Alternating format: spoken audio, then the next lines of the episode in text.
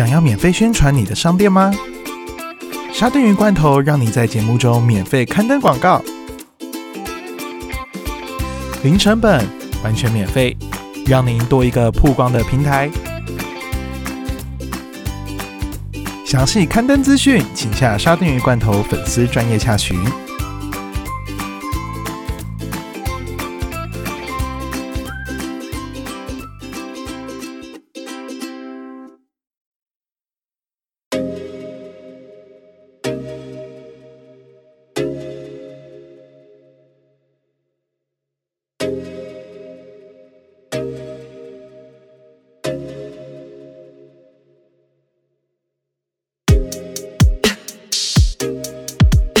Hello，大家好，欢迎收听今天的《野生物语子》。那今天这集呢，今天呢是四月的二十六号。那在昨天呢，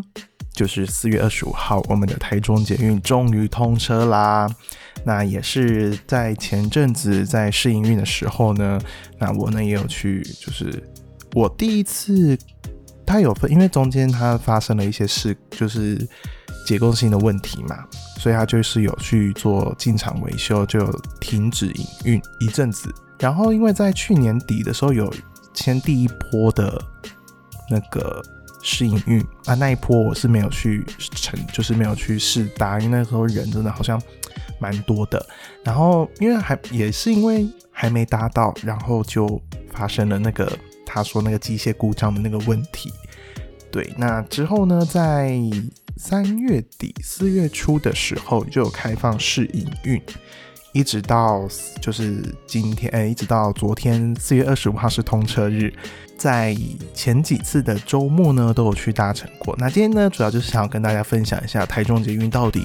有经过哪些站？然后这些站呢附近的一些周边的设施啊，或者是有没有一些可以玩的啊、吃的地方这样子？然后也可以跟大家分享一下，就是我搭乘捷运之后的一些小的心得。那台中捷运呢，在去年的十一月试营运六天之后，就因为连接器的轴心断裂的问题，就宣布全面暂停哈。那经历三个多月的修复之路呢，恢复试营运。在今就是在三月二十五号的早上呢，宣布恢复试营运一个月，然后并且在一个月后的四月二十五日，就是昨天呢，举办通车典礼。它是从三月二十五开始到四月二十三的试营运三十天，所以不知道就是听众朋友有没有去搭乘，就是因为免费嘛，全线都免费，所以不知道有没有去搭乘过这个捷运那待会呢，就来分享一下我我搭乘捷运的一些简单的心得，这样子。台中都会区大众捷运系统，它这一条线呢叫做乌日文心北屯线。好，那它的线的这条线的颜色是绿线。建设计划呢是在九十三年的十一月经过行政院的核定，并且在九十八年的十月动土。那台中捷运乌日文心北屯线呢就是捷运绿线，全长总共有十六点七一公里。那其中高架的路段呢，大约有十五点九四公里。那地面段呢是零点七七公里。地面段其实就是头尾两站，就是进到北屯总站跟高铁台中站这部分是走到地面上面的。就是回到地面，其他其余路段都是高架的。那路线呢是起自北屯总站，然后经过松竹路、北屯路、文心路、建国路，终点呢是在高铁台中站，并设置总共有十八个车站、一个机场、一个行控中心。那目前总共是有十八列的电联车来试营运的。那我相信呢，因为大家应该很多媒体就是在一些。媒体的报道都得知到这个绿线开通的一个这个讯息哈，那可是有些人可能就是毕竟在外地，或者是根本就不是台中人，没有住在台中，根本就不会达到这个捷运。虽然我住的地方呢是非常的偏僻啦，不过呢，因为毕竟也是居住在台中的一份子，所以呢也是有呢去体验了一下他们这一条捷运。呃，先大致跟大家讲一下这个整个捷运的路线。全部的路线，那我们就是我们从高铁台中开始，首先呢就是高铁台中站嘛，然后呢再来就是会到乌日、九德、九张犁、大庆，那这条路其实都是跟那个台铁平行的，所以有时候如果你有搭台铁，不管是搭区间车或者是哪里，从台中车站、台中火车站南下的话呢，到新乌日这一段路途中，你都会发现就是旁边是有捷运的轨道的。那首先呢，这一段上面呢，我个人是认为啦，就是这一段上 这一段路上面是非常非常荒凉的，因为毕竟它可能就是要走这一条往高铁站的路，可是沿途呢，除了刚刚讲除了大庆跟高铁台中站之外呢，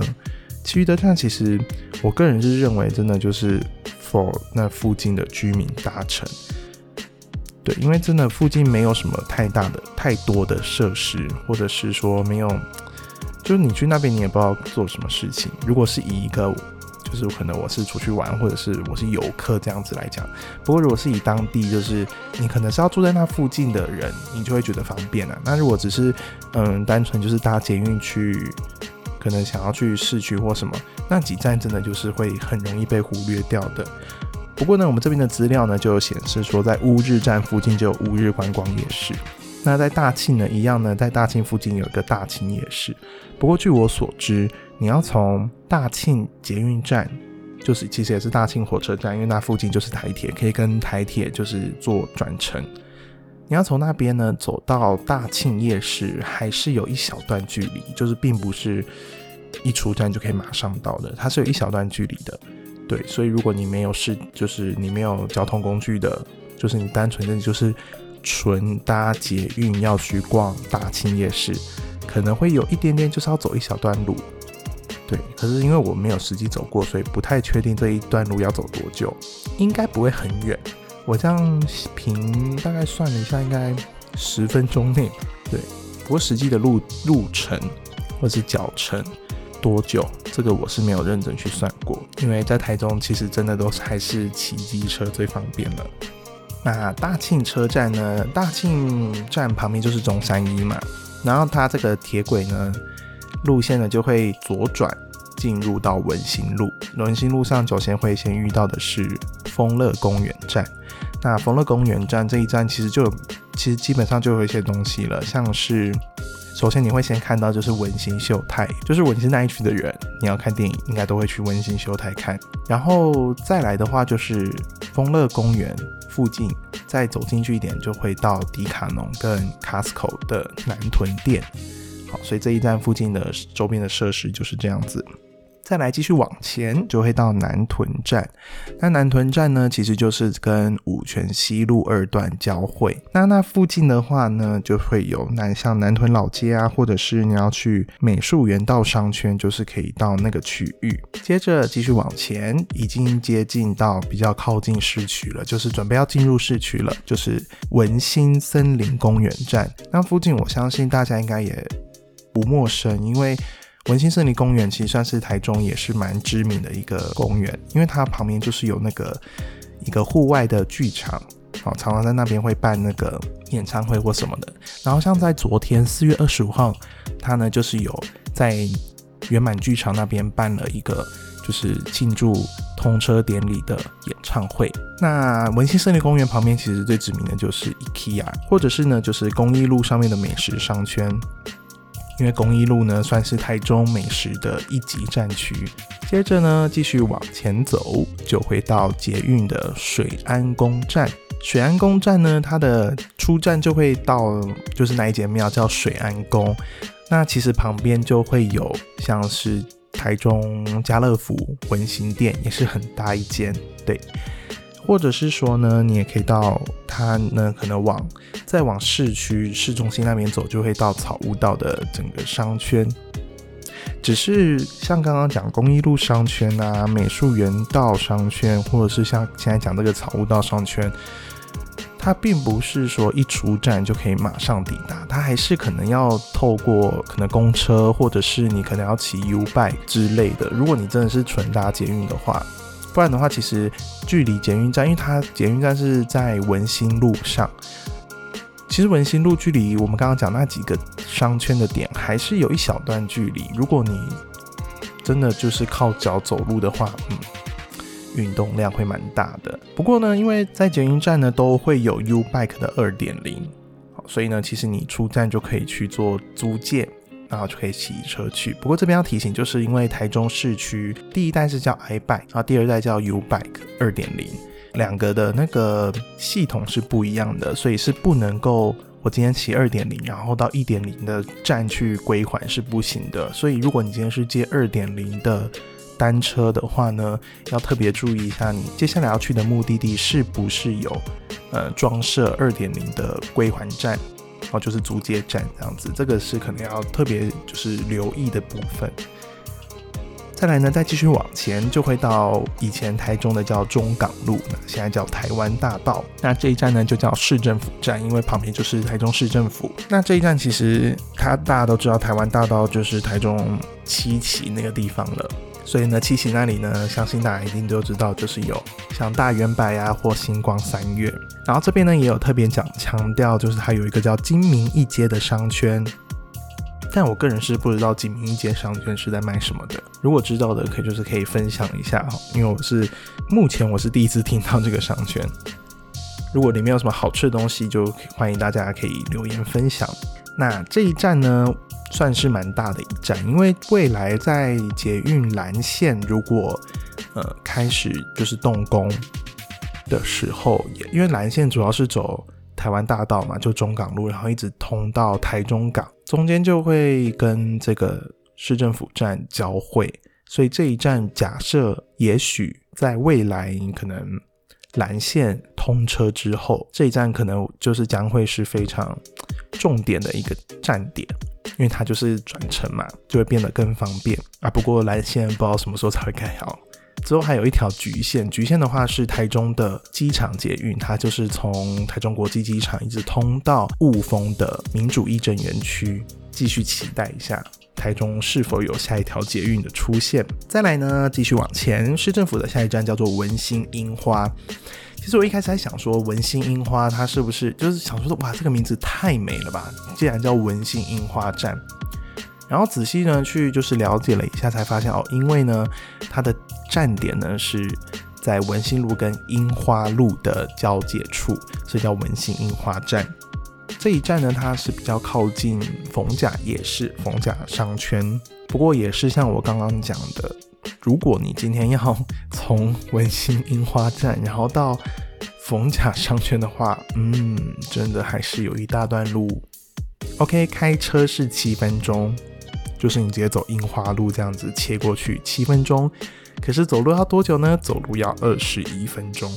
其实呢，普普通通啦。如果认真说要走的话，应该还好，因为它偷偷也才一点七公里。对。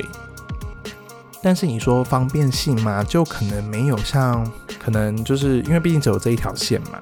所以呢，如果你可能要从就是每就可能要出站，然后到达你要的商圈，可能中间还是得。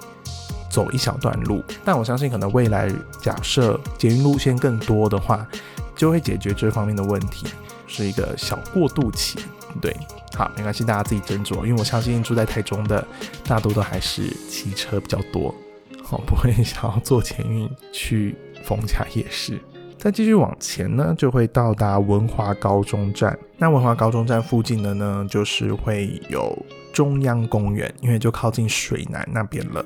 继续往前呢，就会到文心的中清站。文心中清站呢，资料显示呢，它是附近是靠近天津商圈。不过因为那一块因为已经接近靠比较北台中了，所以我个人就是比较少去那个地方。对，不过天津商圈也是蛮有名的。接着紧继续往前，回到文心崇德站。文心崇德站呢，就是崇德的美食商圈。崇德路上，崇德路上应该也是蛮多吃的。继续往前，回到捷运的四维国小站。四维国小站呢，就是靠近台中的昌平路、昌平路商圈啊，或像东光市场，哦，比较一些在地的设施。那四维国小站的下一站呢，就会到松竹站。那松竹站呢，这时候就会跟台铁的松竹车站做就是交汇。那上一个交汇的点是在大庆，那接下来一直继续就沿着沿着文心路一直到松竹这边，就是跟松竹车站交汇。所以如果要转乘台铁，就可以在这一站进行换车。OK，松竹站呢已经快接近尾声了，下一站呢就是旧社，那旧社就是没有东西，就是没有东西。最后呢就会来到北屯总站，北屯总站附近就会有像是前阵子去年刚开幕的好事多北屯店，对，Costco 北屯店在那个地方。然后附近也是有一个叫做总站夜市，总站夜市因为又重新开幕了，就会也是在北屯总站附近。不过我不确定是不是，如果是从旧社站过去会不会近一点，这个我不太确定。对，不过都是在那一区块。然后刚刚忘记补充，就是松竹旁边有大买家。那刚刚讲的总共有十八个站，跟大家一一的。讲解一下每一个站附近有什么样子的设施。那因为今天是四月二十六日嘛，已经正式营运了。那它在从三月二十三月二十五，就是三月底一直到四月底这段的试营运一个月的期间呢，都是免费的。那我相信免费大家去搭乘也不太会去留意说它到底之后要收费是怎么样子做收费，它的方式到底是怎样。所以今天呢也是跟大家稍微分享一下。因为目前呢已经正式营运了，所以呢票价呢就是启程票价就五公里内都是二十元，然后每两公里增加五块钱。所以今天如果你是从台中高铁一直坐到北屯总站，total 就是五十块，因为它的上限就是五十块钱。然后呢，它目前呢票种规划呢就是有单程票、跟敬老爱心票，还有团体优惠票。那刷卡目前我这边。手边的资料没有什么刷卡优惠的，但是就是还是鼓励大家使用电子支付，像是嗯悠游卡、一卡通、iCash 都可以做进站。那这边也资料有写呢，像是交通联票啊，或者是优惠的定期票，甚至是可能为来台中玩的游客设计的旅游套票，这种多元的票种呢，我们就期待之后呢，可能正式营运之后。他们就会陆陆续续的上线。再来呢，就是嗯，毕竟台中呢是第一条捷运。好，我们就是长期住在一个没有捷运的城市里面。那今天突然有捷运的话，有一些可能基本的一些基本礼仪、基本规定，就还是必须要去遵守。就是你在捷运的捷运站内不得饮食，包括喝水都不行。然后特别注意，就是它连嚼口香糖都不行。它可能是为了。维护整个车厢跟车站的整洁，那当然禁止吸烟，这个就是不用再多解释了。以及要遵守呢，就是先下后上，先让下车的旅客先出来，然后你再上去。以及这一个呢，可能对于一些很长赶时间的人，哦会做出的一些举动，就是车门关闭的时候呢，就会硬是要上车这样子。然后因为捷运车厢内的座位并不多。哦，大多都还是用站的，但但是如果就是常常会有博爱座，而且我目前看很有时候都会看到说很多人都不敢坐那个博爱座，我是觉得博爱座是可以，你是可以坐的，因为它就你一个椅子空在那边，为何不坐？对，但是很重要的一点就是你坐下去之后，如果假设你今天是有看到有人，比如说行动不便啊，或者是孕妇啊，或者是等等的需要坐椅子的人。就还是请你就是主动一点，让位置给他。那其实不包括不爱坐，包含一般的座位也是，我觉得还是要遵守这样子的礼仪，就是让座位留给有需要的人。对，因为现在真的还是偶尔还是会看到一些新闻报道，就是写说可能在争夺这个不爱坐，或者是我今天可能看起来不像是老弱妇孺，但我可能今天真的身体很不舒服。我坐了这个位置，就被人家公审，或者是被就是被大家被就被质问这样子。不管你是不是不爱坐，你如你的位置就是让给有需要的人，就是全部都是不爱坐。对，再来要讲一个小故事，就是我上一次去搭那个就试营运的时候，就搭从大庆站搭到那个北屯总站，因为我要去逛那个北屯的 Costco。然后在呃，因为台中捷运比较特别的一点是，它是没有驾驶的，它全线是自动驾驶，但都会有配有那个，还是配有驾驶员在车上。对，因为毕竟如果有紧急事件的话，要立即做处置。但是，呃，安全的状态下是不会有驾驶员在驾驶捷运。我在想，可能也是因为全部都是电脑自动化，所以可能在那个车门进站，然后开门关门的时间，基本上应该都是设定好的。因为我记得台北捷运可能。因为运台北捷运的运量大，所以还是得靠人去做开关门的动作。因为如果今天人真的很多的话，你一下子就关门，真的很容易发生意外。那台中这个可能因为它算是中运量的捷运。可能运量没有到特别多，所以呢，它可能就全部都是用电脑自动控制。对，那也是因为它可能开关门时间都是比较固定的，所以有时候就也是建议你不要强行上车的原因就是在这边。如果今天真的捷运要关门了，就是还是请你不要就是硬要上车，因为真的怕会出问出意外这样子。那那一天呢，是从我好像准备要搭到北屯站了。那想当然，你搭到终点站，通常就是人会比较少，就比较没有那么多那样子。那那个应该是一家好几口，他们就是全家人一起，因为放假嘛，就出来做捷运，然后也可能也是要去 Costco 这样子。然后其中就有一个小男孩，然后呢，那他可能就是很兴奋吧，那个年纪，我在想应该就是小学大概三四五六年级那个 那个区间。他其他就是，我觉得他在车厢里面。就呃，他车厢里面的行为都倒倒是还好，不过他有个行为我是觉得很不行，就是车门开启的时候就到站，然后开启的时候，因为他没有要下车，那一站还没有到北屯站，所以他就他很贼哦，他就把他的头伸出去，而且他伸出去的意思就是好像就是在就是他是玩的这样子，哎，就是哎这样子就伸出去，Come on，你的头等下被夹中，我是会笑出来的。可是笑之余，我其实也觉得很危险，因为我就在想说，哇，这个是电脑控制的车门，他根本就不会看你头是不是在那个地方诶。假设真的就这样关门夹住了，哇，那个其实后果真的蛮蛮可怕的。那因为当下他的那个车厢并没有他的，因为车驾驶员一定会是站在比较前面的车厢，啊，我们那个算是尾尾巴的车厢了，对。那虽然它其实好像也才两节车厢，不过也是驾驶员可能还是没办法马上就注意到，可能如果后面有状况的话，对。总而言之，小孩呢就做出了头伸出车外的行为，而且他的下两秒门就就就就门就关起来，这样，我就觉得超危险的。我就想说，哇，那想看接下来就是看父母怎么教了嘛。OK，就是爸爸竟然还就是，我以为爸爸就是会比较严厉的指责，但爸爸就是叫，就只是简简单说，哎，你不要这样子做，然后呢，还叫他车长先生，他就说，他就反正他就是称他那小孩叫车长先生这样子，他就请他坐好，坐回他的位子上，不要这样乱动。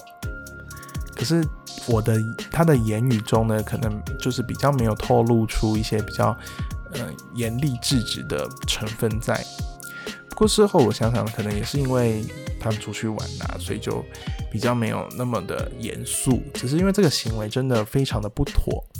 对，真的蛮不妥的。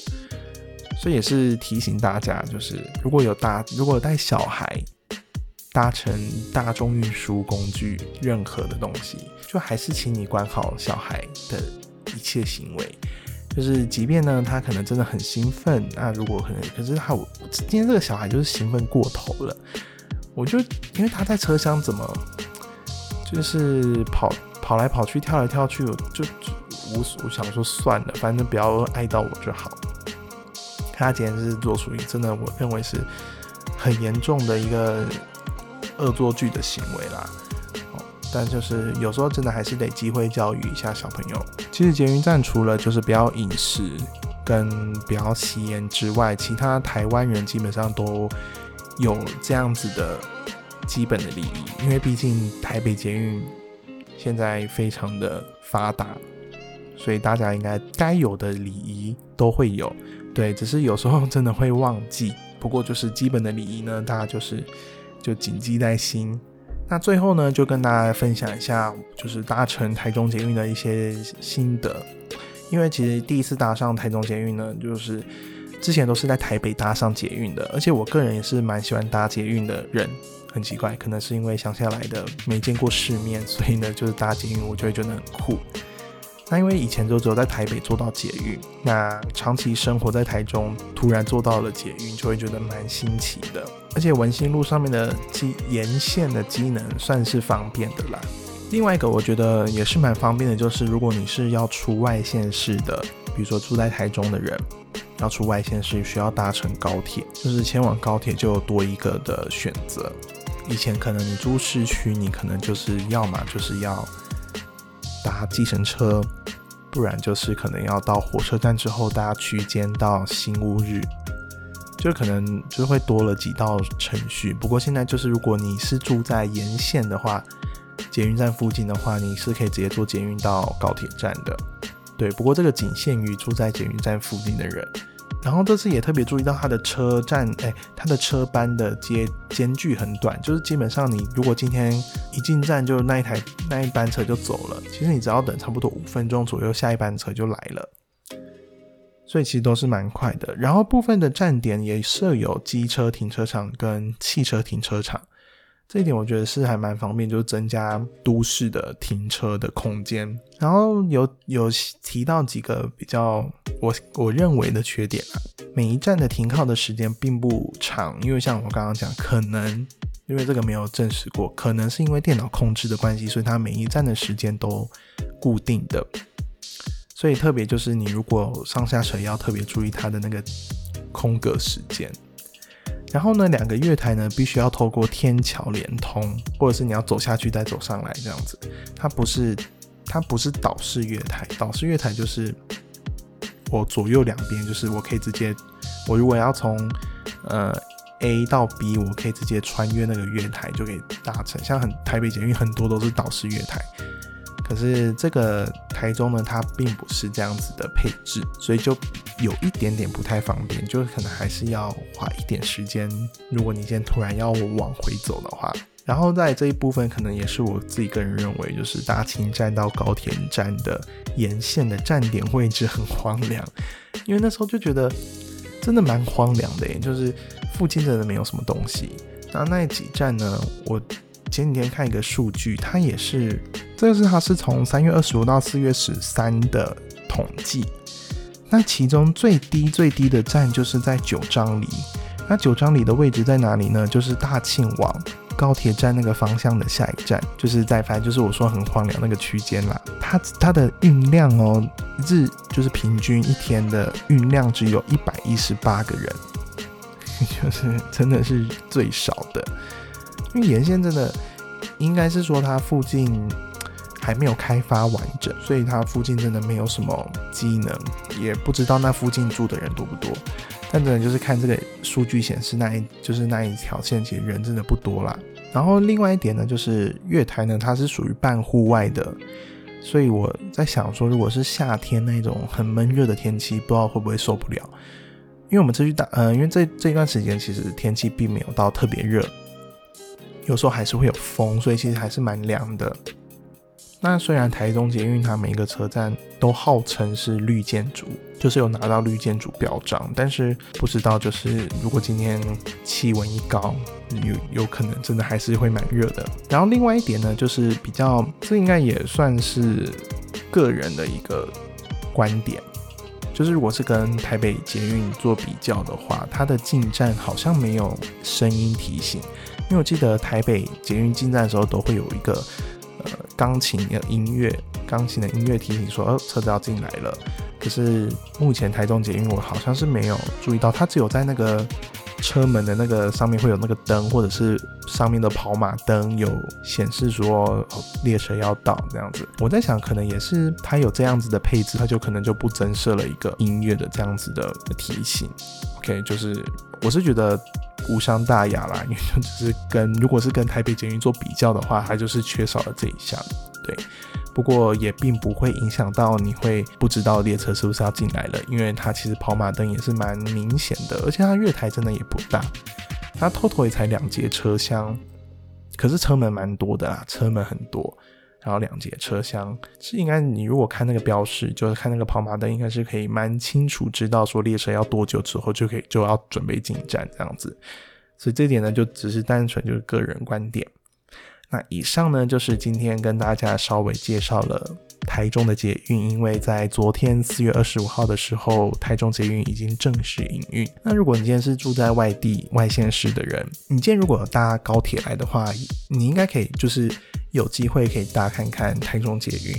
那如果你今天就是用其他方式来台中的，如果有机会的话，可以去试试看。对，因为毕竟也是一个台中市的一个重大的建设。因为下一条线不知道什么时候会出现。那以上呢就是今天跟大家介绍台中捷运每个站的附近设施，还有一些我的一些心得分享。如果你有什么想要补充的，或者是你有特别觉得就是私房景点或者是私房餐厅，想要就是觉得说哦，我一定要推荐这一家的，也欢迎跟我们做分享交流。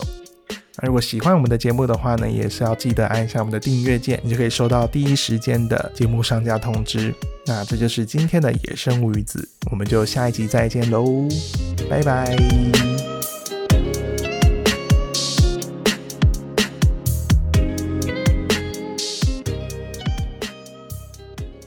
现在 Apple、Google、Spotify、KKBox 等多种平台都可以收听沙丁鱼罐头喽。开启手机，立即订阅，帮我们分享出去，也记得按五颗星哦。